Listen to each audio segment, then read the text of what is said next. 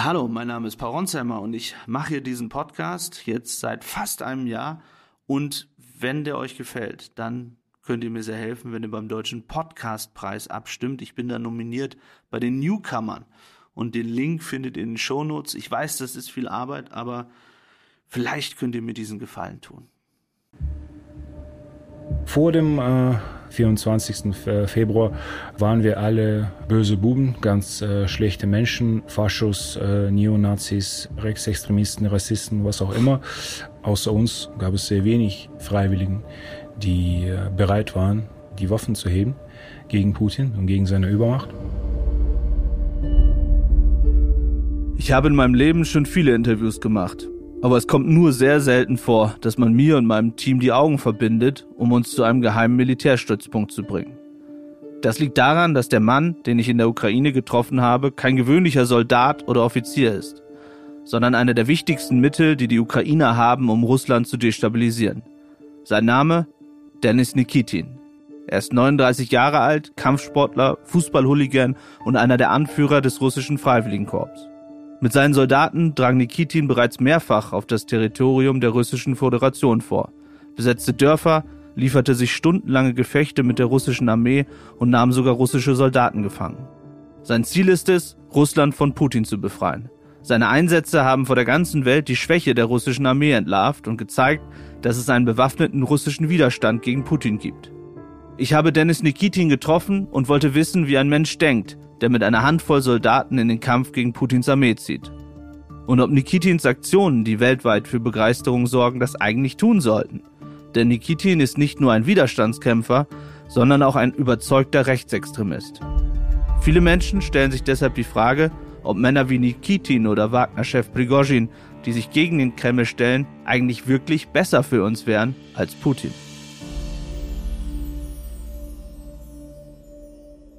Denis Nikitin ist Anführer des RDK oder auf Deutsch das russische Freiwilligenkorps. Erzähl mal, wer ist das überhaupt und wie wurde er zu dem Mann, der er gerade ist? Ja, Denis Nikitin ist ähm, 39 Jahre alt. Er ist noch in der damaligen Sowjetunion geboren, 1984 in Moskau. Und dann, und das ist der Grund, warum er so gut Deutsch spricht, kam er 2001 nach Deutschland nach Köln und da ist er dann vor allem in der Hooligan-Szene des ersten FC Köln aufgefallen. Von dort ist er dann nach Moskau, ist immer wieder hin und her gependelt, hat dann ein ja, Modelabel gegründet und sogenannte MMA-Kämpfe ähm, organisiert. Die gesamte Zeit über war und er ist Rechtsextremist, also er hat Kontakte in die gesamte Rechtsextremistenszene auf der ganzen Welt ähm, gehalten und halt auch immer wieder Reden auf Neonazi-Veranstaltungen gehalten. Er ist deshalb Teil eines Netzwerks von, ja, man kann sagen, sehr sportlichen, gewaltbereiten, äh, insofern auch modernen Rechtsextremen, so grausam das klingt, die ihr Geld mit Kampfsport, Mode und anderem verdienen und ja, sich wie Hooligans, wie man sie aus den 90ern kennt, prügelt, aber gleichzeitig eben auch organisiert um dann im sogenannten richtigen Moment zuschlagen zu können. Er darf nicht in den Schengen-Raum einreisen ähm, aufgrund seiner rechtsextremen und Hooligan-Kontakte. Wie kam es dazu, dass aus dem rechtsextremen Hooligan Dennis Nikitin, der ein Modelabel hatte und MMA-Kämpfe organisierte, der Anführer des russischen Freiwilligenkorps wurde, der jetzt mit seiner Einheit regelmäßig auf russisches Territorium vordringt? Ja, Dennis Nikitin lebt seit äh, 2017 in der Ukraine. Er war zu der Zeit beim sogenannten Azov-Bataillon. Bei Azov muss man sagen, dass sie früher auch als rechts bis rechtsextrem galten. Das hat sich dann in den Jahren gewandelt und sie sind sozusagen größer und auch weniger rechts geworden. Dann hat Nikitin 22 das sogenannte russische Freiwilligenkorps gegründet. Als Russland mit der kompletten Invasion der Ukraine begann, da begann auch Nikitins militärischer Aufstieg. So ist es. Äh, Nikitin ist äh, dadurch bekannt geworden, dass er in der Ukraine geblieben ist und vor allem als Russe gegen Russland gemeinsam mit anderen gekämpft hat. Vor dem äh, 24. Februar waren wir alle böse Buben, ganz äh, schlechte Menschen, Faschos, äh, Neonazis, Rechtsextremisten, Rassisten, was auch immer. Äh, und jetzt auf einmal äh, die schwarzeste Stunde äh, in der neuesten Geschichte der Ukraine. Und außer uns gab es sehr wenig Freiwilligen, die äh, bereit waren, die Waffen zu heben gegen Putin und gegen seine Übermacht. Und jetzt die Frage an die Presse von der liberalen Welt. Äh, sind wir jetzt äh, immer noch die schlechten Jungs, die gute Sachen machen? Oder seid ihr dermaßen überzeugt, dass wir doch kein Recht auf, sag ich mal, unser Gedankengut haben? Wenn man hört, dass Nikitin ein rechtsextremer, nationalistischer, gewaltbereiter Typ ist, stellt sich ja die Frage, was hat er eigentlich gegen Putin? Denn eigentlich passen die ja ganz gut zusammen. Ja, das denkt man äh, tatsächlich als erstes, aber er will Putin stürzen oder seine Leute wollen Putin stürzen, weil sie gegen den sogenannten Vielvölkerstaat ist. Also sie wollen nicht, dass in Russland noch Tschetschenen leben, andere Ethnien, sondern sie wollen einen rein russischen Staat. Und das lässt sie gegen Putin aufstehen. Sie teilen eben nicht die Vision von Putin, der ja der alten Sowjetunion nachweint, kann man sagen, und das alte Imperium zurück will. Sag mal, wie hast du Dennis Nikitin gefunden? Wie bist du an ihn rangekommen? Und wie kam es dann dazu, dass du ihn getroffen hast? Wir hatten Kontakte in Kharkiv, also im Osten der Ukraine, als wir dort unterwegs waren im letzten Herbst, als es ähm, ja dort große Offensiven gab der Ukraine und sie viel zurückerobert haben. Und da haben wir Leute kennengelernt aus diesem äh, Bataillon. Und ich fand ihn immer interessant. Dann besonders natürlich, als es diese Aktionen gab von seinem Freiwilligenkorps auf dem russischen Territorium. Und dann gab es dieses Foto von ihm, wo er aufgetreten ist ähm, in Russland und über die sozialen Medien gezeigt hat, dass jetzt Russen sozusagen Russland angreifen. Und von da an haben wir ihn versucht zu finden, zu suchen und haben mit vielen gesprochen und waren dann in Kontakt. Und es hat ein paar Wochen gedauert, bis er dann im Treffen zugestimmt hat. Du hast erzählt, dass es ein sehr ungewöhnliches Treffen war, weil dir und deinem Team die Augen verbunden wurde und ihr wurdet dann irgendwo hingebracht, um ihn an einem geheimen Ort zu treffen. Erzähl mal genauer, wie das war. Ja, es war wirklich völlig verrückt. Also ich habe ja schon viele große Politiker, Anführer in allen Staaten dieser Welt getroffen, aber in dem Fall war es so, dass eine Art Bully, Militärbully, vor unser Hotel kam und der hatte dann schon ja, so Binden vorbereitet und gesagt, ihr müsst euch jetzt die Augen zubinden, ja, und äh, hat dann kontrolliert, ob unsere Handys eben auf Flugmodus waren oder nicht und hat gesagt, wenn ihr euer Handy wieder umstellt, dann brechen wir sofort ab und dann ist vorbei und wenn ihr sozusagen da durchschauen könnt, hat dann so, wie man das als Kind kennt, wenn man sich irgendwie verkleidet hat, dass dann jemand versucht, nochmal mit der Hand so dagegen zu schlagen, ob man irgendwelche Reaktionen zeigt im Auge. Also der hat so uns drei, also Vadim, Jorgos und mich dann getestet, ob wir wirklich unsere Augen verbunden haben. Hi, I'm Paul. Ihr müsst eure Handys ausschalten oder den Flugmodus anmachen und die Maske über die Augen ziehen. Die Handys müssen aus sein, damit die Geolokalisierung GPS nicht mehr funktioniert. Why do we have to put the mask on and the mobiles off? What's the reason for that? Die Augenbinde ist notwendig, damit ihr nicht seht, wohin wir gehen. Why is it such a secret location? Is it because of the risk of uh, getting attacked uh, from the Russians? Alles kann passieren. Es geht um unsere Sicherheit. Okay, let's go. Okay. Wir mussten jetzt hier gerade Balaklavas aufziehen, also Sichtschutz, damit wir nicht sehen, wo wir hinfahren. Und der äh, Mann, der uns hier fährt, hat gesagt, dass das aus Sicherheitsgründen sei. Sie wollen nicht, dass irgendjemand weiß, wie man zu ihrer Base kommt. Auch unser Handy haben wir auf Flugmodus gesetzt. Es ist ein sehr komisches Gefühl, hier mitten in Kiew mit verschlossenen Augen irgendwo hingefahren zu werden, aber das ist die einzige Möglichkeit, um das Interview zu führen. Das einzige Mal, dass ich mich erinnern kann, dass ich mit verschlossenen Augen an irgendeinen Platz gefahren wurde, war, als ich Mafia in Mexiko interviewt habe. Das war genauso. Und dann ging's los, eine halbe Stunde ungefähr oder auch vielleicht länger, verliert so ein bisschen das Zeitgefühl, irgendwo hin, in der Nähe von Kiew, ich kann nicht genau sagen wo, weil, wie gesagt, meine Augen waren ja verbunden.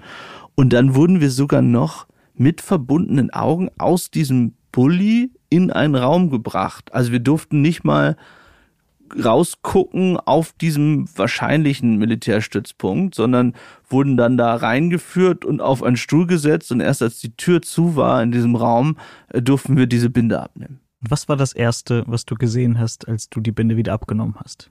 Ich habe viele Waffen gesehen in diesem Raum, ähm, eine Menge Maschinengewehre, Granaten, alles Mögliche. Und ich dachte erstmal, Mensch, das ist eine gute Filmkulisse hier für ein Interview. Und habe dann ähm, die Kameraden von Nikitin gesehen, die sehr schroff waren und gesagt haben, nein, Handy darf nicht angemacht werden und da darf eure Kamera nicht hin und wartet und so weiter. Und dann kam irgendwann nach, ich glaube, 20 Minuten er selbst rein und er war wirklich, ja, erschreckend freundlich, kann man sagen. Sag mal, was ist Nikitin eigentlich für ein Typ, wenn man ihn persönlich trifft, wenn man dann vor ihm steht? Nikitin ist ziemlich groß, sehr sportlich, ich würde sagen so 1,90, bullig, kurzes Haar, erstaunlicherweise eine fast weiche Stimme und dabei sehr nachdenklich. Grüß Gott zusammen. Wir sind äh, jetzt in äh, unserer Waffenkammer von der RDK, von der Russian Volunteer Corps, russische Freiwilligen Korps. Wir sind in der Nähe von unserer Militärbasis, also deswegen ist es eigentlich ein Militärgeheimobjekt. Deswegen äh, leider die Sicherheitsvorkehrungen. Also es tut mir leid wegen äh, etwas länger sein mit den verbundenen Augen, aber unsere Sicherheit ist äh, unsere Priorität. Er hat mich dann total freundlich begrüßt, wirkte auch so ein bisschen stolz, dass deutsche Journalisten gerade von Axel Springer und Bild da sind. Also er weiß genau, glaube ich, wie wichtig Öffentlichkeit ist. War dann total flexibel, wie und wo wir das Interview machen in dem Raum, hat erklärt, was mit den Waffen ist. Ja, fühlte sich so ein bisschen wie ein Macker auf, aber nicht irgendwie unangenehm. Also war lustig, hat Witze gemacht, irgendwie über Köln geredet, über Deutschland, hat sich lustig gemacht über die deutsche Bundesregierung, hat gesagt, die sind doch auch gegen Putin, aber ich darf da jetzt nicht mehr einreisen. Und unabhängig jetzt von allem, ja, wirkte er sehr sympathisch, was natürlich absurd ist, weil man sich immer wieder im Kopf vergegenwärtigen musste, das ist aber ein Rechtsextremer und was er sonst so im Kopf hat. Also die beiden Dinge passen irgendwie null zusammen. Und wenn wir in diesem Zusammenhang von Rechtsextremen sprechen, ist das ja jetzt kein Wähler einer etwas rechtsgerichteten Partei, sondern jemand, der voll auch in der Neonazi-Szene, auch der deutschen Neonazi-Szene präsent war, der wirklich mit den übelsten Leuten zu tun hatte ja nicht nur mit den übelsten Leuten zu tun hatte, sondern selbst einer der übelsten ist, würde ich sagen. Er ist Neonazi, er ist das, sagt das auch selbst. Also er ist jetzt keiner, der sagt, nein, nein, ich bin keiner dieser Nazis, sondern er ist stolz drauf, einer zu sein. Er ist jemand, der Ausländer verprügelt hat, der Antisemit ist, der gegen Schwule ist, gegen alles, ja, gegen das, was man sich vorstellen kann. Die Regierung in Moskau beschuldigt die Ukraine, einen Sabotagetrupp auf russisches Gebiet entsandt zu haben. Auch der Beschuss grenznaher Orte soll sich in der russischen Region Belgorod abspielen. Die Kämpfer sollen allesamt russische Staatsbürger sein. Zuvor veröffentlichten sie ihrerseits Drohnenaufnahmen von den mutmaßlichen Angriffen. Auf einer auf Telegram veröffentlichten Aufnahme kritisieren sie die russische Führung scharf. Gouverneur von der Region Belgorod hat bestätigt, äh, dass feindliche Truppen auf russisches Staatsgebiet vorgedrungen sind. Äh, und äh, laut dem Kreml-Sprecher Peskov wurde auch Wladimir Putin darüber unterrichtet. Jetzt ist die Frage, hat das Ganze militärisch tatsächlich einen Sinn? Geht es darum, da Gebiete zu befreien? Lass uns jetzt über die Angriffe des russischen Freiwilligenkorps auf das russische Territorium sprechen. Wann ging das los? Was genau haben Nikitins Leute gemacht? Und wie ging das wirklich vor sich? Ja, es ist etwas passiert, womit wirklich niemand gerechnet hatte. Also weder in der Ukraine noch irgendwo in Europa.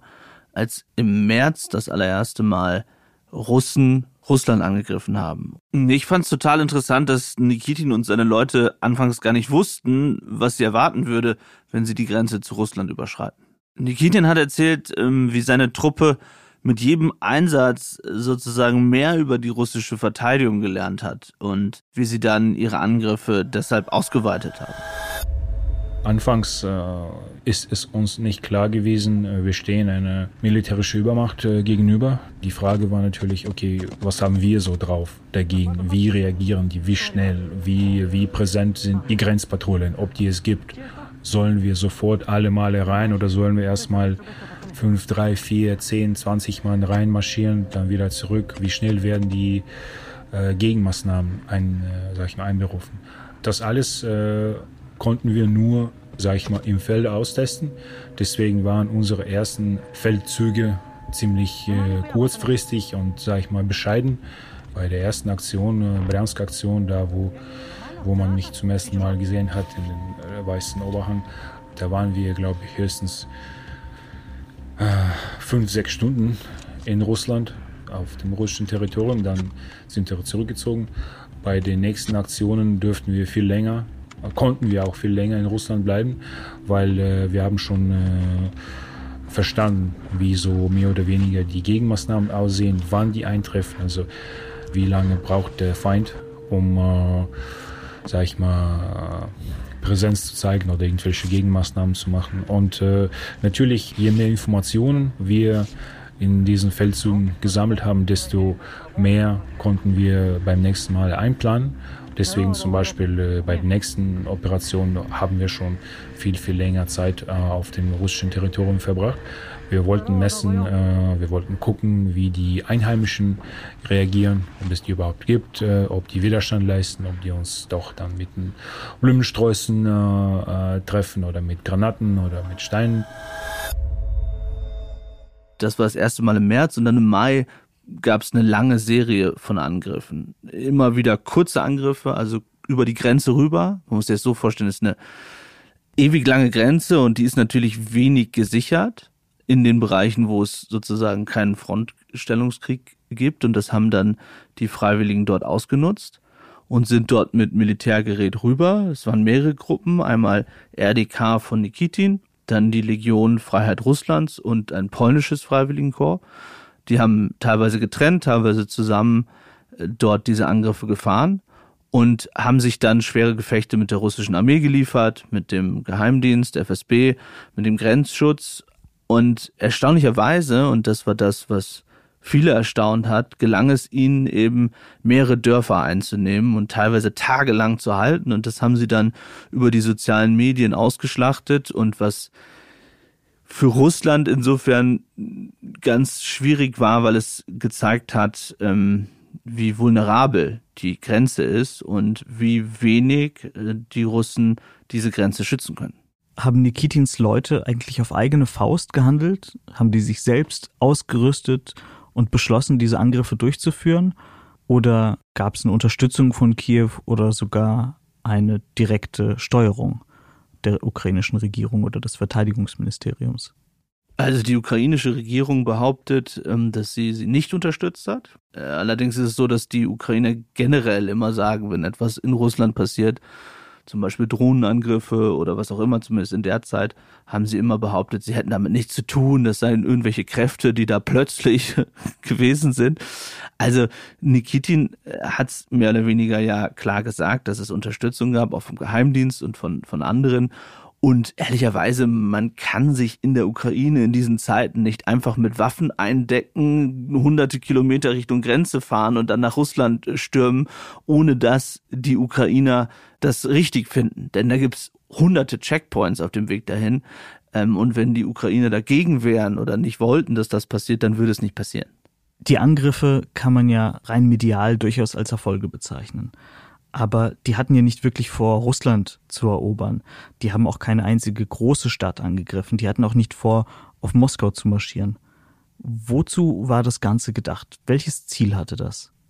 Es hatte vor allem das Ziel, äh, so denke ich, Nikitin und andere bekannt zu machen. Das haben sie geschafft. Und zu zeigen, dass es Widerstand gibt. Jedes Mal gibt es verschiedene Ziele. Es gibt natürlich politische Ziele, es gibt militärische Ziele, es gibt mediale Ziele. Also medial haben wir es mehr als geschafft. Also selbst, dass ich jetzt vor einem Bildreporter sitze, heißt, dass wir es geschafft haben. Jetzt weiß die ganze Welt von uns. Und das ist für uns extrem wichtig, denn äh, wir haben auch ganz, ganz große Ambitionen als auch eine politische Kraft in äh, Russland nach Putin auch auf jeden Fall präsent zu sein. Äh, wir haben auf jeden Fall äh, militärische Ziele. Natürlich wird die russische Maschine äh, noch mehr unter Druck gesetzt, jedes Mal, wenn wir eindringen. Und je mehr Last auf Wirtschaft, auf militärische Wirtschaft, auf politische Leitung es gibt, desto natürlich besser. Und natürlich ein Widerstand aus einer sehr rechten Ecke. Und das ist natürlich auch PR in dem Fall, könnte man sagen, für diese Neonazis um Nikitin. Das ist das eine. Und das andere, also das ist sicherlich Nikitins Interesse ja, für sich selbst und das Interesse der Ukraine muss man davon etwas trennen. Das hat schon sehr damit zu tun, Verunsicherung in der russischen Bevölkerung zu streuen, zu zeigen, äh, schaut her, es gibt sogar Russen, die euch jetzt angreifen, es gibt Widerstand gegen Putin, möglicherweise auch international zu zeigen, schaut her, Washington, Berlin, London, ja, es gibt jetzt die ersten Russen, die ähm, gegen Putin aufstehen. Wobei ich das nicht weiß, ob es sozusagen aus dieser Perspektive wirklich ein Erfolg ist für die Ukrainer, denn der Neonazi-Hintergrund ähm, von Nikitin ist in dem Zusammenhang natürlich schwierig. Gab es eigentlich eine Reaktion aus Moskau auf diese Angriffe? Und wenn ja, wie hat der Kreml darauf reagiert? Moskau war erstmal ziemlich überrascht und hatte nicht genügend Kräfte vor Ort hat man daran gesehen, dass die halt Stunden beziehungsweise tagelang dort eben diese russischen Dörfer eingenommen hat, wo man sagen würde, wie ist das möglich? Und dann haben die Russen von ukrainischen Saboteuren gesprochen und ganz bewusst eben nicht gesagt, dass es russische sind. Nach den Angriffen auf russisches Territorium durch das RDK meldete sich auch Dmitri Medvedev zu Wort, der frühere russische Premierminister und Präsident und bis heute einer der engsten Vertrauten von Wladimir Putin. Er nahm Nikitins Namen nicht in den Mund, er sagte nicht, dass es russische Kämpfer seien, aber er drohte, dass Russland sie vernichten werde.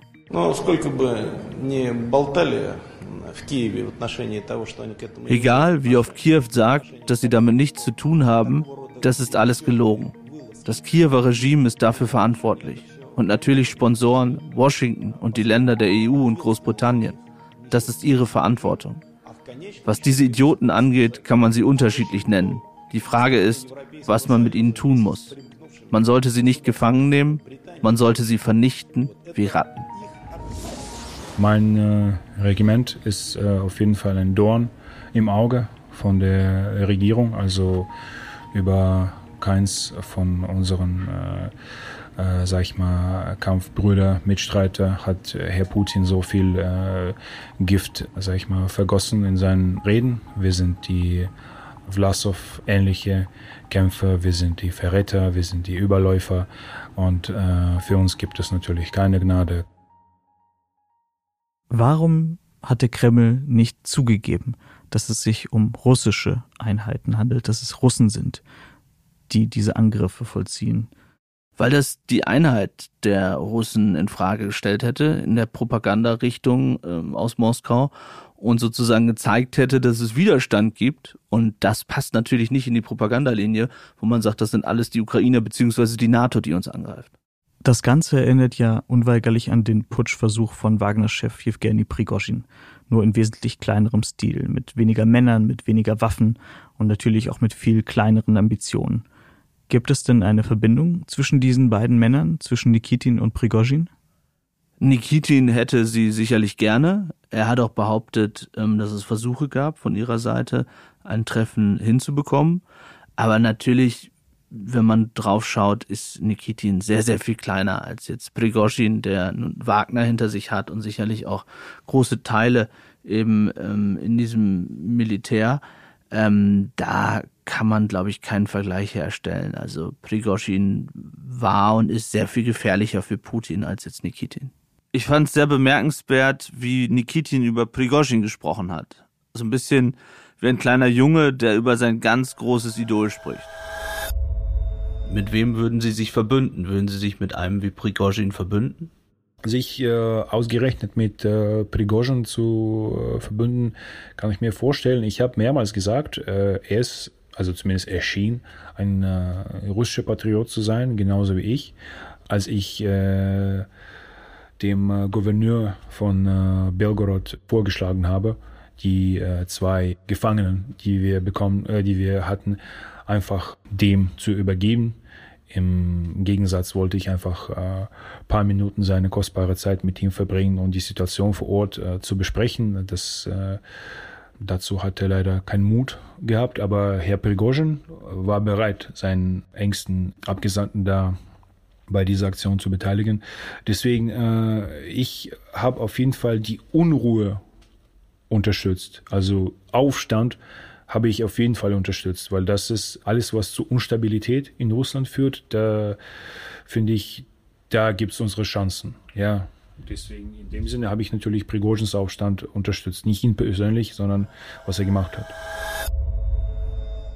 Glaubst du, dass Denis Nikitin denn ein richtiger Prigozhin-Unterstützer ist? Dass er ideologisch hinter ihm steht, dass er an ihn glaubt? Oder würde er sich aktuell einfach jedem anschließen, der gegen Putin kämpft, frei nach dem Motto, der Feind meines Feindes ist mein Freund? Das trifft es, glaube ich, total. So ähnlich hat er es auch argumentiert dass Prigozhin da momentan der Richtige wäre und dass man gerne da gemeinsam geht gegen Putin. Ideologisch haben sie jetzt, glaube ich, nicht so viel gemein. Prigozhin ist da eher, was ähm, die Sicht auf Russland angeht, bei Putin als jetzt bei Nikitin. Würde sich Dennis Nikitin einem homosexuellen linken Juden anschließen, wenn der sich gegen Putin stellt? Solange der homosexuelle linke Jude nicht neben ihm kämpft, glaube ich schon er hat das so ein bisschen angedeutet. Ich lache jetzt schon wieder. Ich weiß, da gibt es eigentlich nichts zu lachen, aber äh, als ich ihn das gefragt habe, und da hat er gesagt, naja, sei halt eben schwer für die Kampfmoral, wenn die Rechtsextremisten dann jetzt neben äh, Homosexuellen oder Schwarzen kämpfen müssten und dass ähm, man dann da einen anderen Weg finden würde. Aber generell, wenn man das richtige Ziel hätte, hätte er da kein Problem mit. Wie relevant findest du es eigentlich, dass er rechtsextrem ist? Spielt das irgendeine Rolle, wer sich gerade gegen Putin stellt oder äh, sollte man sich einfach freuen, je mehr Leute sich äh, gegen Putin stellen, vor allem bewaffnet und das Land destabilisieren, die Armee destabilisieren, das Regime vor allem destabilisieren, desto besser ist es, völlig egal, welche Überzeugungen sie haben, völlig egal, wie extrem sie sind. Ich glaube, das ist so ein bisschen die Sicht ähm, der ukrainischen Regierung, absolut, auch von Zelensky. Darf man nicht vergessen, Zelensky ist äh, Jude. Also, dass sozusagen eine äh, ukrainische Regierung sie gewähren lässt, das würde auch eben nicht ohne Zelensky gehen. Deswegen ist mein Gedanke, für ihn ist es momentan so egal, wer gegen Putin kämpft, ähm, ist mir völlig egal. Ich glaube, für uns als Beobachter und Journalisten muss das immer eine Rolle spielen. Ja, also was für Gedanken und Ansichten der hat. Und wenn jemand Hooligan ist oder nicht mehr in den Schengen-Raum einreisen darf, dann muss man darüber reden, was ist sozusagen sein Gedankengut. Und das dritte, es ist schon immer auch eine große Frage dabei im Westen, wer kommt nach Putin? Ich glaube, Leute wie Nikitin, ähm, durch das, was sie sagen, sorgen natürlich auch dafür, dass im Westen es Diskussionen darüber gibt, aber wer kommt dann wirklich nach Putin? So, deswegen spielen die Gedanken und das, was jemand möchte, auch wenn er für das vermeintlich Gute kämpft, immer eine Rolle. Auch während des ähm, Aufstands von Prigozhin und auch danach gab es immer wieder Stimmen im Westen, die gesagt haben, um Gottes Willen, äh, wenn Putin stürzen würde, dann kommen noch radikalere Kräfte an die Macht, rechtsradikale Nationalisten wie sie, dann gibt's Bürgerkrieg in Russland und dann ist sozusagen eine Situation vorhanden, die für uns im Westen noch schwieriger zu handeln ist als mit Putin. Also Frage Nummer eins an die westliche politische Kräfte, an unsere beliebte Frau Merkel. Äh, wer ist daran schuld, dass wir uns gerade in dieser Situation befinden? Ja, 20 Jahre lang äh, hat, äh, war es okay, absolut im Westen, dem jetzt auf einmal Despoten, dem bösen Putin die Hand zu schütteln und mit ihm da mal äh, in Österreich eine Hochzeit äh, zu feiern oder ganz, ganz billig äh, Erdöl und Gas äh, für die deutsche Industrie zu bekommen. War das alles okay? Und jetzt auf einmal, oh nein, nein, nein, der ist äh, natürlich ein äh, böser Typ, aber den zu stürzen, der wird, das wird noch schlimmer, noch schlimmer. Ob es noch schlimmer wird oder nicht, fragen Sie die ukrainische Seite, ob es schlimmer gehen kann. Fragen Sie Bucha oder Jepen, äh, Ich kenne persönlich Leute, die, also ihre Familien, ihre Kleinkinder sind äh, in Bucha vergewaltigt worden und äh, exekutiert worden. Die Herren im Westen sollen fragen, ob es noch schlimmer gehen kann, gerade für die Ukraine. Frage Nummer zwei. Ich habe leider das Gefühl, dass die westlichen Kräfte wirklich nicht daran interessiert sind, Putin zu stürzen und Russland so wirklich zu, zu, zu zerstören, wo, wo, wie, wie, wie die als Staat, als terroristischer Staat, so wie die jetzt äh, da ist, weil das natürlich noch mehr Unsicherheit vielleicht für europäischen Kontinent sein kann. Deswegen glaube ich, dass äh, die Ukraine wird nie komplett ein Teil von der Europäischen Union sein. Ich glaube, dass Ukraine wird so wie ein Bufferland zwischen EU und Russland. Das ist ja eine wirklich große Frage im Westen und auch in Deutschland. Wäre ein Regime-Change in Russland wirklich besser für uns? Und während des versuchten Putsches von Prigozhin haben viele ja argumentiert, nein, nein, bloß nicht Prigozhin, denn der wäre eventuell noch schlimmer als Putin. Wie siehst du das? Wäre es jetzt einfach besser, Putin loszuwerden? Denn das hieße, dass das Land einfach erstmal Kraft verliert, dass ein neuer Diktator, ganz egal wie radikal ist, gar nicht die Machtfülle hat wie Putin? Oder sollten wir extrem vorsichtig sein, weil Russland ja trotz allem eine Atommacht ist und ein noch radikalerer Präsident als Putin könnte diese Atomwaffen eventuell nutzen. Ich habe immer ein Problem damit äh, zu sagen, irgendetwas könnte noch böser oder noch radikaler sein, denn wenn wir uns irgendwie anschauen, wie Putin reagiert hat in den vergangenen Jahren und ähm, wie er Leute hat abmetzeln lassen, eben nicht nur in der Ukraine, sondern in Syrien, aber eben vor allem in der Ukraine, welche Kriegsverbrechen er begangen hat. Ich kann mir irgendwie äh, diese Definition, um Gottes Willen, da kommt noch was Böseres, äh, da kann ich mir nicht, nicht, nicht anschließen. Ich glaube, dass wenn Putin stürzt, ähm, es natürlich eine Möglichkeit gibt für andere Kräfte, aber ich glaube, wir sollten im Westen einfach sehen, was Putin gerade macht und jedes Interesse daran haben, dass er stürzt. Danke, dass ihr zugehört habt. Das war Folge 2 von Ronsheimer. Lasst eine Bewertung da und abonniert den Podcast. Bis zum nächsten Mal. Redaktion Philipp Pietow und Antonia Heyer. Aufnahmen aus der Ukraine Vadim Moisenko. Produktion Serda Dennis.